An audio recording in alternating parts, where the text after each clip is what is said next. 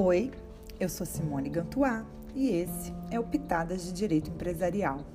E hoje a gente vai conversar um pouquinho sobre a natureza jurídica dos títulos de crédito e seus atributos. Em relação à natureza jurídica dos títulos de crédito, a gente precisa olhar várias perspectivas para poder fazer a definição da natureza jurídica do título de crédito, já que ele é um instituto extremamente versátil e dependendo da ótica que você olha para o título de crédito, você vai observar uma natureza jurídica diferente.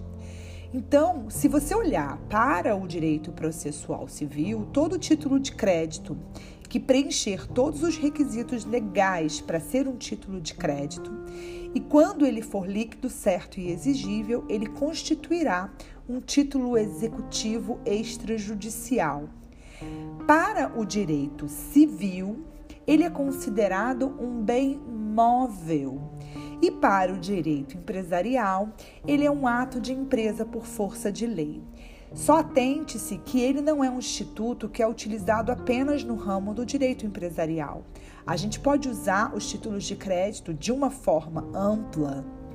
Portanto, eu não estou falando de nenhum tipo nenhum título de crédito em espécie, eles podem ser usados para as mais variadas negociações possíveis, ou seja, ele envolve tanto questões que podem ser usadas no ramo do direito do consumidor, no âmbito do direito civil, no âmbito do direito empresarial e assim sucessivamente. Então, dizer que ele é um ato de empresa por força de lei não significa que ele não possa ser utilizado para atividades de outros ramos do direito.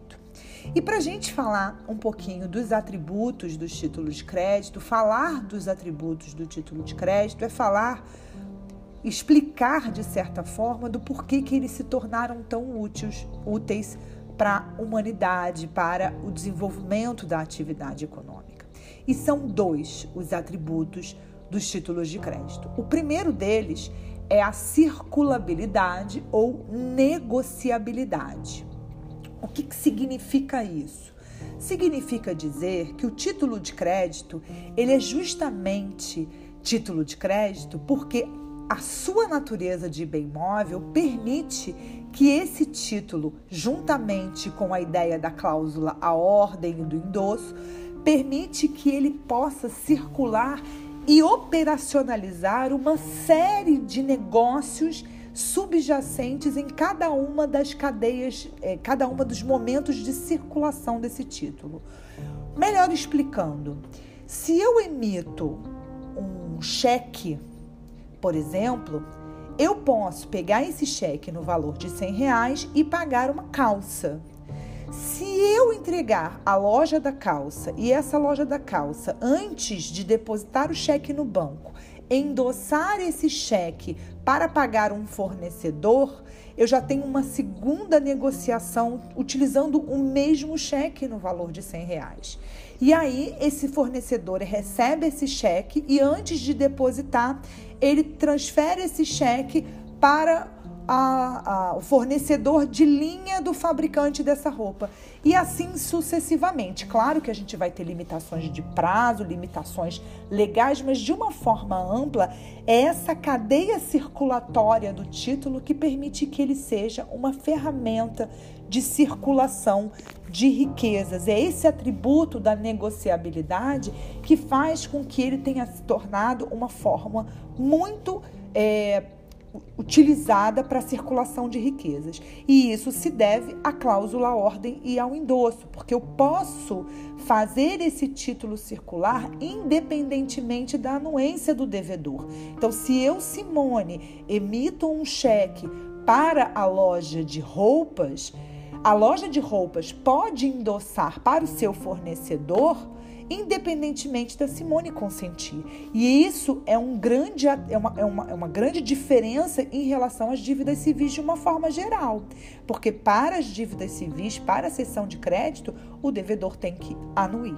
Então, essa possibilidade fez com que um mesmo título pudesse criar uma verdadeira cadeia de circulação fazendo com que essa riqueza se mobilizasse sem que necessariamente nesse, nessa, nessa circulação circulasse efetivamente dinheiro em espécie.